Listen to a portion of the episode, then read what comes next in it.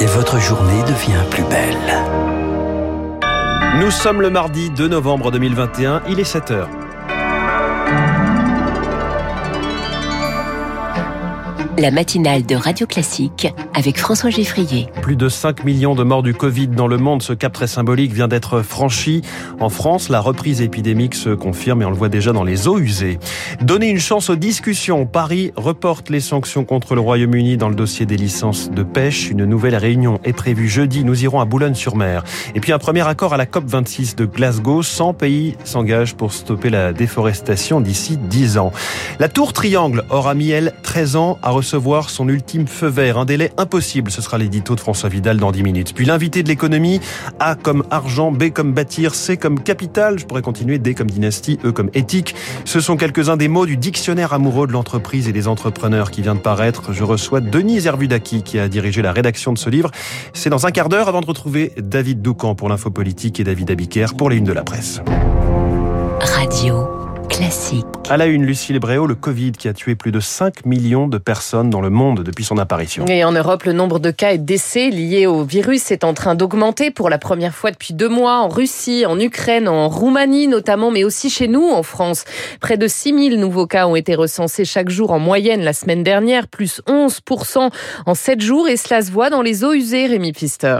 Dans plus de la moitié des 200 stations d'épuration analysées sur tout le territoire, les particules virales réaugmentent. C'est le cas à Lille, Bordeaux ou encore Lyon. Pourtant, l'analyse des eaux usées était stable depuis plusieurs mois, s'inquiète le virologue Vincent Maréchal. On a vu ces, ces, retournements de tendance de façon assez disséminée sur le territoire. La réaugmentation du signal dans les eaux usées précède euh, de plusieurs jours la réaugmentation du nombre euh, de nouveaux cas sur le même territoire. Alors effectivement, l'intérêt des eaux usées, c'est qu'on n'est pas du tout tributaire de la démarche que font les gens d'aller se faire tester, quel que soit le contexte. Donc on a une mesure qui est quasiment euh, métronomique. Les eaux usées sont donc à présent l'un des meilleurs indicateurs pour surveiller la circulation virale. Ces données montrent que la France suit le même scénario que le reste de l'Europe, selon l'épidémiologiste Dominique Costagliola. Malheureusement, euh, les cas finissent par arriver euh, à l'hôpital. Avec juste la vaccination, ça ne marche pas. C'est ce qu'on voit par exemple au Danemark qui avait arrêté les autres mesures, c'est ce qu'on voit aussi au Royaume-Uni. Et donc ce qu'il faut, c'est de la prévention combinée. Il faut le le port du masque à l'intérieur, continuer à avoir euh, des gestes barrières. Avec l'abandon des gestes barrières, la période hivernale sera compliquée, préviennent les scientifiques. Ils souhaitent que l'on cherche également le virus de la grippe ou bien de la gastroentérite dans les eaux usées pour préparer les hôpitaux en amont. Les précisions de Rémi Pfister. Une nouvelle étape au procès des attentats du 13 novembre 2015. La Cour passe à partir d'aujourd'hui au crible la vie des accusés. Des Smardi Salah Abdeslam, seul membre encore en vie des commandos terroristes, sera entendu sur son histoire personnelle et familiale. Au procès des sondages de l'Élysée cette fois, Nicolas Sarkozy est attendu à la barre comme témoin. Il est protégé par son immunité présidentielle. Il est 7h03. Les évêques de France se retrouvent à Lourdes. Un mois après la remise du rapport Sauvé sur la pédophilie dans l'Église, leur assemblée plénière se tient jusqu'à lundi prochain. Ils doivent annoncer des mesures concrètes pour lutter contre les abus sexuels. Christine Pedotti, la directrice de la rédaction de témoignages chrétiens, avait plaidé avec d'autres pour la démission collective des évêques. Eh bien, elle n'a pas été entendu. Évidemment, il n'y a pas eu le moindre signe, ce qui est très inquiétant. Aujourd'hui, dans l'Église catholique, il n'y a que les évêques qui décident. Même ceux qui ne sont pas coupables ont euh, une forte responsabilité. Donc en fait, c'est eux qui doivent prendre en charge cette responsabilité parce que Personne d'autre à l'égard des victimes ne peut le faire. Donc, pour l'instant, on ne peut rien faire si eux ne marquent pas de façon décisive la prise en charge de ce drame terrible. 330 000 enfants qui ont été agressés en 70 ans. C'est pas une anecdote. propos recueillis par Elodie Wilfried. Plus de 500 000 jeunes sont concernés sans emploi, ni formation, ni études. Emmanuel Macron devrait présenter aujourd'hui à Vitry-sur-Seine le revenu d'engagement pour les 16-25 ans. Il l'avait promis en juillet, montant maximum 500 euros. Plusieurs heures de retard hier pour trois trains sur la ligne Clermont-Paris. Plus de 6 heures au total pour un intercité en cause un défaut d'alimentation électrique. Le train avait dans un premier temps été heurté par une horde de sangliers. Une trêve sur le front des licences de pêche. Paris a finalement décidé de reporter les sanctions à l'encontre du Royaume-Uni, au moins jusqu'à jeudi, jour d'une nouvelle réunion entre le secrétaire d'État britannique au Brexit, David Frost, et le secrétaire d'État aux affaires européennes français, Clément Beaune. Un report salué par Londres. Écoutez ce qu'en dit Jean-Marc Puissesso, le directeur des pêches du port de Boulogne-sur-Mer. Oui, c'est une bonne nouvelle, mais le principal, c'est que jeudi, effectivement, il y ait des accords soit trouvé et qu'enfin la Grande-Bretagne accorde les licences de pêche aux Français. En ce qui concerne le port de Boulogne, sur à peu près 75 licences demandées, il n'y en a eu que 30 d'accordées.